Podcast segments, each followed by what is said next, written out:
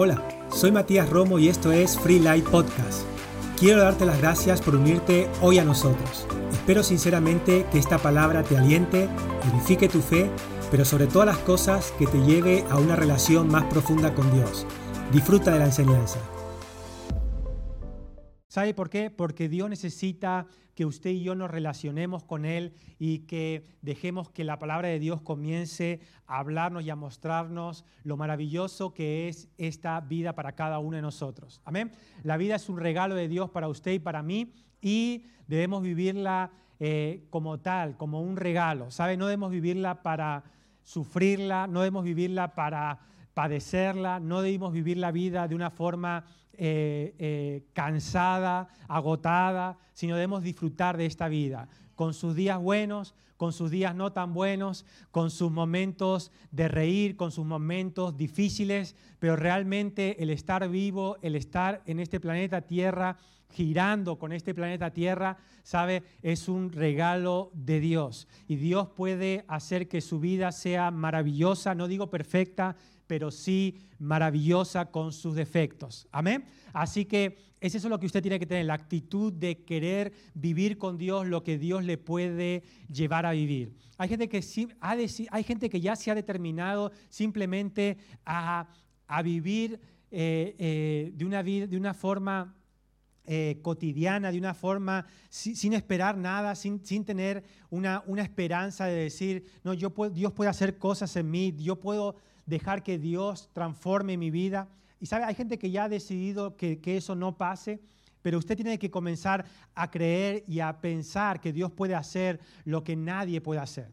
Amén. Que Dios puede hacer en usted lo que nadie, nadie, ninguna persona puede hacer. Y si usted deja que Dios intervenga en su vida, entonces eh, eh, ni su mamá lo va a reconocer. Amén. Ni su mamá lo va a reconocer. Pero eh, su mamá va a decir, pero este es el niño o esta es la, mujer que yo, que yo parí. Esta no, no, esta no es la que usted parió, no es la que usted educó. Esta es, esta es otra persona, esta es otra mujer, este es otro hombre y lo ha cambiado Dios. Amén. Así que cierre sus ojos, vamos a orar, vamos a darle gracias a Dios por la palabra que vamos a recibir. Padre, te damos gracias en esta tarde porque creemos que estamos bajo la unción de tu palabra.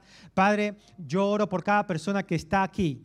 Padre, yo oro porque tú sabes sus necesidades, tú sabes lo que ellos necesitan oír para que algo suceda en su interior, para que algo suceda en su mente. Padre Espíritu Santo, yo te pido que tú fluyas, atrae mi mente mis palabras, porque solamente tú lo puedes hacer en el precioso nombre de Jesús. Amén, amén y amén. Muy bien. Así que hoy voy a hablarle de la palabra y yo. La palabra, no, bueno, no es la palabra y yo, sino la palabra y usted. Eh, eh, eh, la palabra y yo, pero yo es, también es tú, es usted. Así que hoy vamos a hablar acerca de esto. ¿Sabe? Muchas veces empiezo la reunión diciendo, la enseñanza diciendo, esto no trata de algo colectivo. ¿Sabe, ¿Sabe lo que va a suceder con cada uno de nosotros? La Biblia dice que todos vamos a ir al cielo, ¿verdad? Porque usted creyó en Jesús, porque usted creyó que la vida que Dios da, la vida eterna, Jesús nuestro Salvador, y eso sí que va a suceder para todos nosotros. Pero déjeme decirle, ese es, el, punto, el punto y continuación de esta vida. Pero lo que suceda antes de todo, de esa vida maravillosa que nos espera en el cielo, depende de usted y de Dios. Como usted vaya a vivir esta vida, presente es algo personal entre usted y Dios. Y, ¿sabe? No depende de la iglesia en general, en colectivo, sino es algo entre usted y Dios. Si usted comienza a tener una relación, ¿sabe? En una familia, cuando es, igual que en una familia cotidiana, cuando somos, eh, eh, eh, cuando, cuando uno nace en una familia, ¿verdad? Y, de repente es el hermano menor o el hermano mayor y de repente viene otro, otro hermano otra hermanita cuando somos pequeños, nuestros padres se relacionan con nosotros de una forma de, igual, ¿verdad? ¿Por qué? Porque somos pequeños, pero a medida que vamos creciendo, vamos desarrollando una identidad. Y cuando vamos creciendo, cada hijo se relaciona con sus padres de la forma que el hijo entiende, cree o está eh, maduramente capacitado para hacerlo. Mire, ah, hoy esta mañana estaba, estaba con mis hijas en, en la, en la piscina comunitaria que tenemos.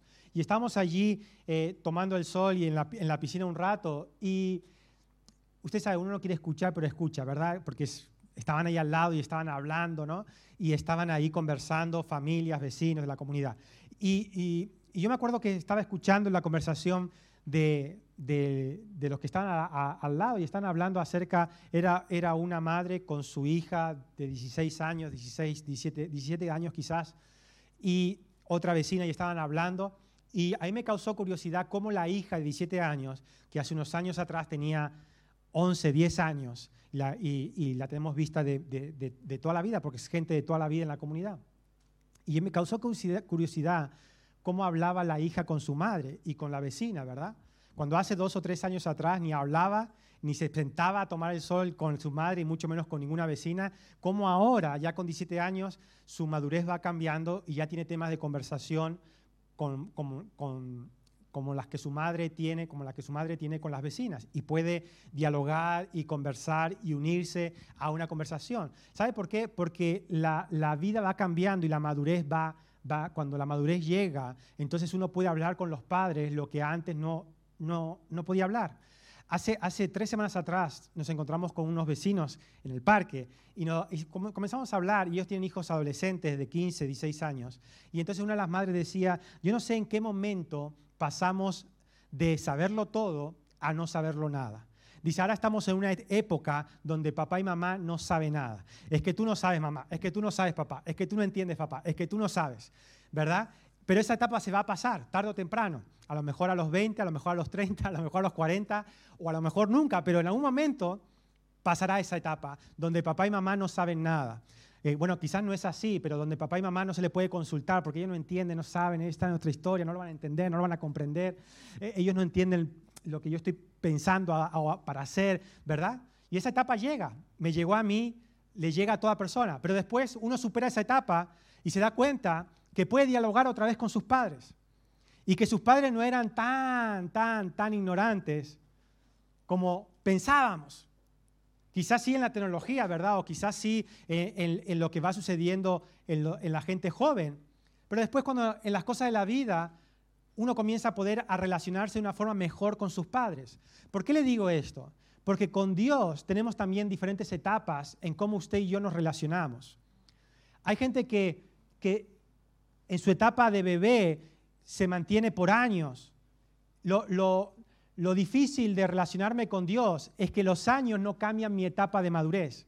Yo puedo tener un año de cristiano y estar en mi etapa de bebé, y puedo tener 10 años de cristiano y seguir en mi etapa de bebé. ¿Por qué? Porque los años no producen madurez en, en tu relación con Dios. Entonces, ¿qué es lo que produce madurez con tu relación con Dios? Es lo que es la forma en que tú te vas relacionando con Dios. Vas dejando que la voz de Dios vaya calando en tu vida hasta que llega un momento que usted comienza a entender lo que antes no entendía. Y usted comienza a creer lo que antes no creía. Y usted ahora comienza a tener una forma de pensar que antes era impensable para usted. Y esa, eso es lo que nos va a llevar a tener una relación con Dios cada vez más madura. ¿Sabe? Yo tengo casi 40 años y la forma en la que me puedo relacionar con mis padres hoy es mucho mejor que cuando tenía 15. Pero ¿sabe por qué es mejor? No porque, porque mis padres hayan cambiado, sino porque mi madurez cambió. Por una cuestión de edad y vivencias. ¿E-, ¿Entiende lo que le quiero decir? Ahora yo en mi relación con mis padres, yo no estoy para discutir con ellos. Cuando tenía 15 años discutía con ellos. Cuando tenía 15 años le decía que no. Cuando tenía 15 años les gritaba. O 12 o 13.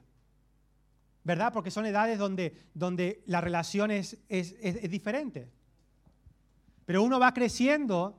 Imagínese con 40 años y yo todavía gritándole a mis padres. Bueno, hay gente que lo hace, ¿verdad? Pero no, no ese es el tema, ¿verdad? No es el tema hoy. Pero imagínese, ¿verdad? Algo falla, ¿verdad? Algo falla. Bueno, con Dios pasa igual en nuestra relación con Dios, cuando yo digo la palabra y yo, estoy hablando de usted y Dios. No puede usted relacionarse con Dios sin tener una relación con la palabra de Dios. No puede hacerlo. O aprende a, a trabajar con la palabra de Dios, o tarde o temprano se dará cuenta que hay gente que desarrolla una relación con Dios más profunda por medio de la palabra de Dios, a través de la palabra de Dios. Y cuando, cuando usted comienza a relacionarse con la palabra de Dios, cambios suceden. Cambios no, no cambios exteriores, cambios internos, cambios de, de convicciones, cambios de pensamientos, cambios de razonamientos, cambios de valores. Todos esos cambios que va produciendo la palabra de Dios. No que produce la iglesia, sino que produce la palabra conmigo. Yo y la palabra y la palabra y yo. Ahora es su decisión, es mi decisión, como de la misma forma que hay gente que, no entiende y no piensa su vida, ¿verdad? ¿Entiende esto que hay gente que no piensa la vida? Hay gente que dice, bueno, yo quiero vivirla a mi manera, de mi forma, sin pensarla, y comienza a no pensar su vida. No piensa su vida, no piensa su vida, y cuando llega un momento de, que, que, pasa unas décadas, se da cuenta que a lo mejor no, pensó bien su vida, no pensó bien cómo quería vivir o qué, qué le iba a producir todo eso que estaba haciendo. Cuando una persona es joven, es inconsciente en lo que hace, en lo que dice y cómo se conduce. ¿Por qué es inconsciente? Porque no tiene la, no tiene la madurez para desarrollar una decisión que vaya a afectar su futuro. No lo tiene. Pero cuando usted comienza a tener madurez y comprensión, usted comienza a valorar muchas cosas que antes no valoraba, a querer cosas que antes no quería. Bueno, ¿no le suena lo mismo con Dios que hay gente que todo el tiempo hay que decirle, mira que Dios dice, mira que Dios dice, mira que Dios dice, mira que tienes que caminar así, mira que la Biblia dice que tienes que ser íntegro, mira que la Biblia dice que tú tienes que, tú tienes que, tú tienes que ser un buen, un buen hombre, una buena mujer, mira lo que la Biblia dice. Y todo el tiempo hay que recordarle, ¿verdad? Pero déjeme decirle que de esa forma es, muy difícil, es muy difícil que Dios pueda eh, ayudarnos al siguiente nivel. ¿Sabe por qué? Porque todavía no hay convicciones, todavía no hay eh, eh, pensamientos de acuerdo a Dios, todavía no estamos en línea con Dios.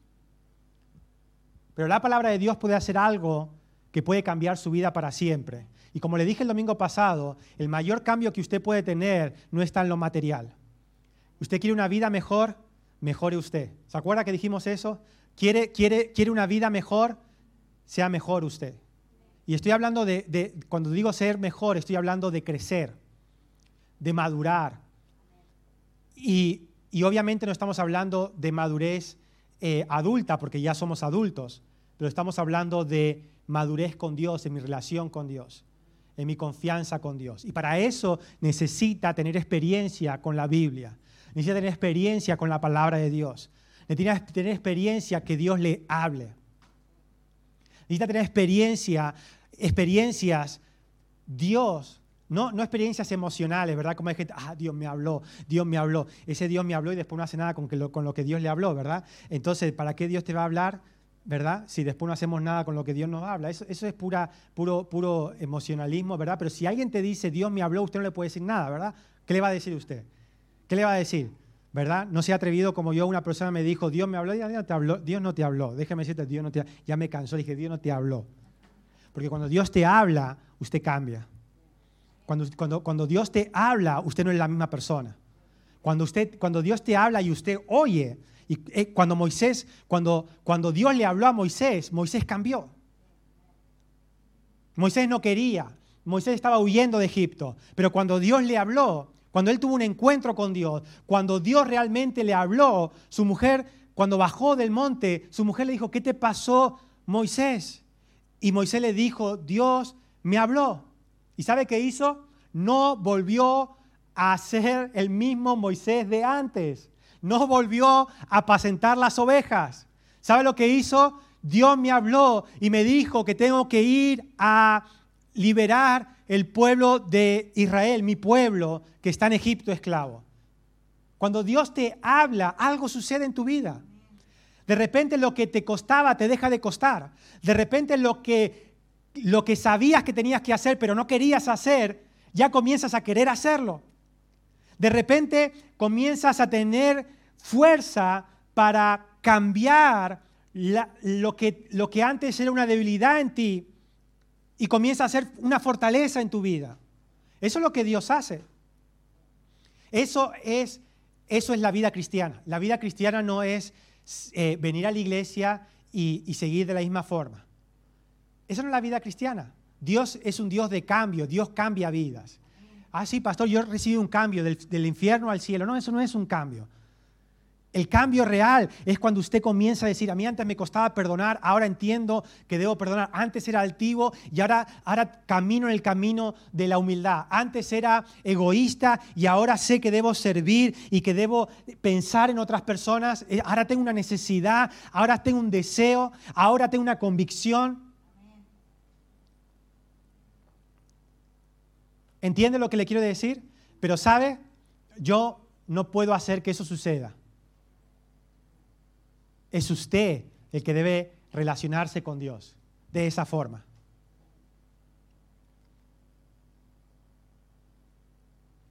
Relacionarse con Dios no es estar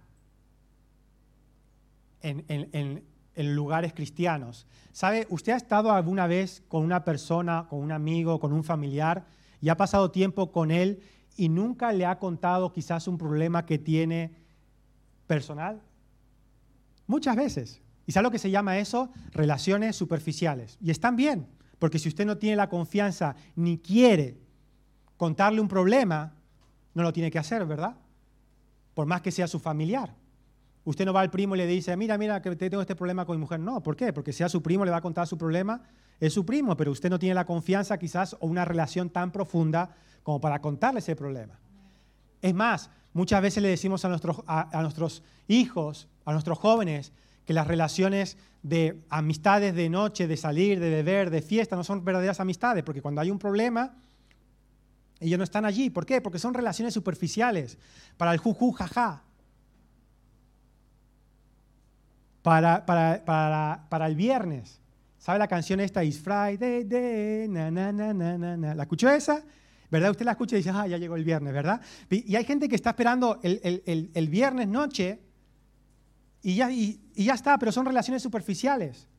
Ahora es curioso como usted puede estar con alguien y la persona no conocerlo. O usted estar con alguien y no conocer a esa persona. Yo paso ocho horas con compañeros, colegas del trabajo y no los conozco. ¿Por qué? Porque son relaciones de trabajo, laborales, superficiales. Superficial no significa malo, no estoy diciendo malo, pero no son relaciones profundas.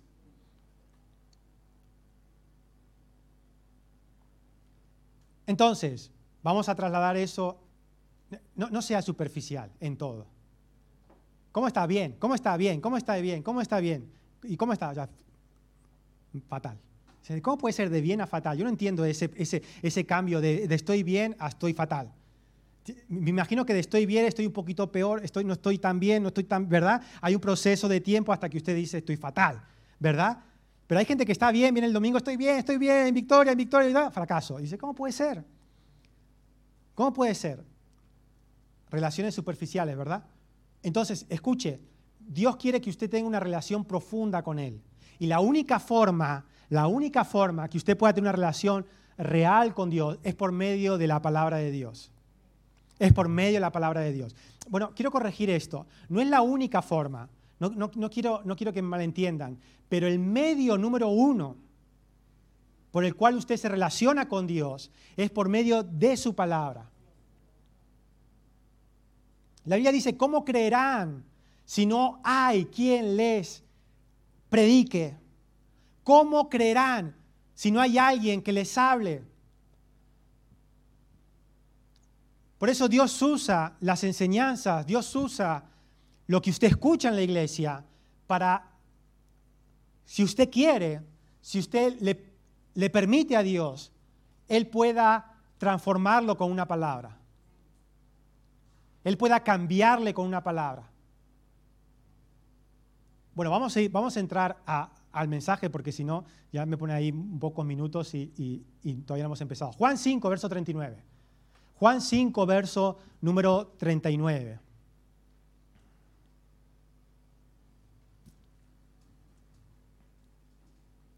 Dice, escudriñad, escudriñad las escrituras, porque a vosotros os parece que en ellas tenéis la vida eterna. Ahora, me encanta la primera parte que dice, escudriñar.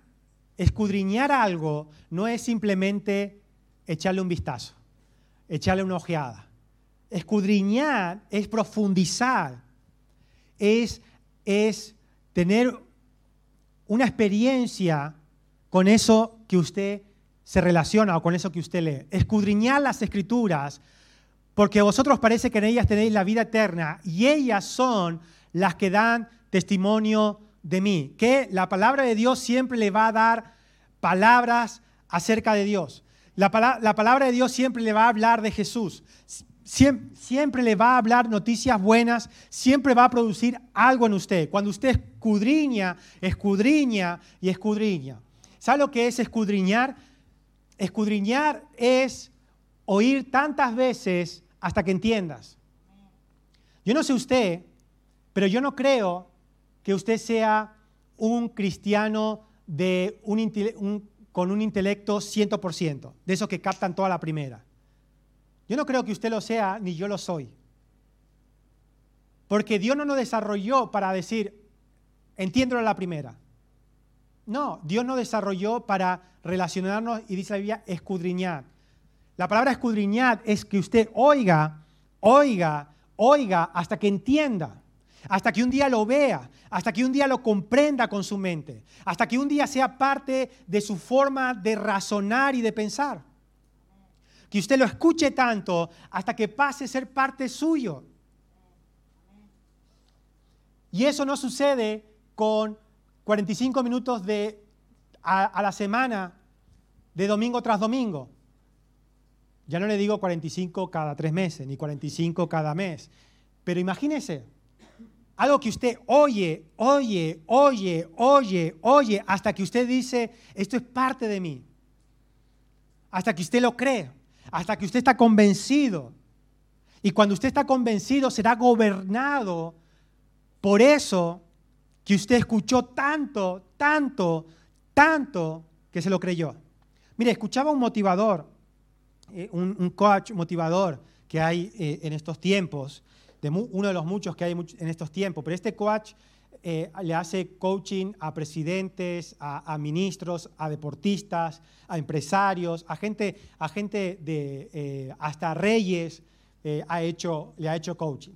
Y este hombre salió de la nada y se volvió un motivador tremendo para el liderazgo.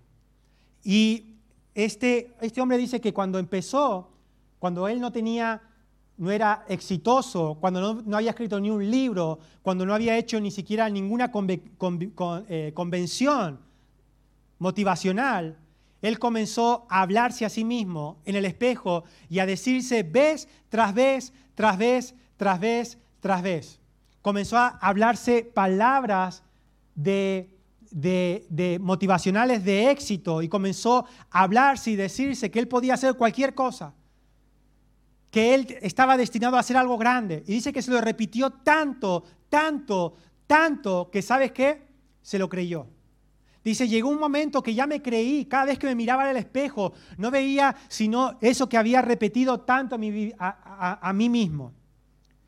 Ahora, eso es un ejemplo de cómo lo que usted oye y repite en abundancia pasa a ser parte suyo en su vida. Si aprendemos a escudriñar las escrituras, si aprendemos a profundizar, es que yo no entiendo, es que sí ya lo oí, pero yo no lo entiendo. No, una cosa es oírlo y estar informado, y otra cosa es que sea parte tuyo.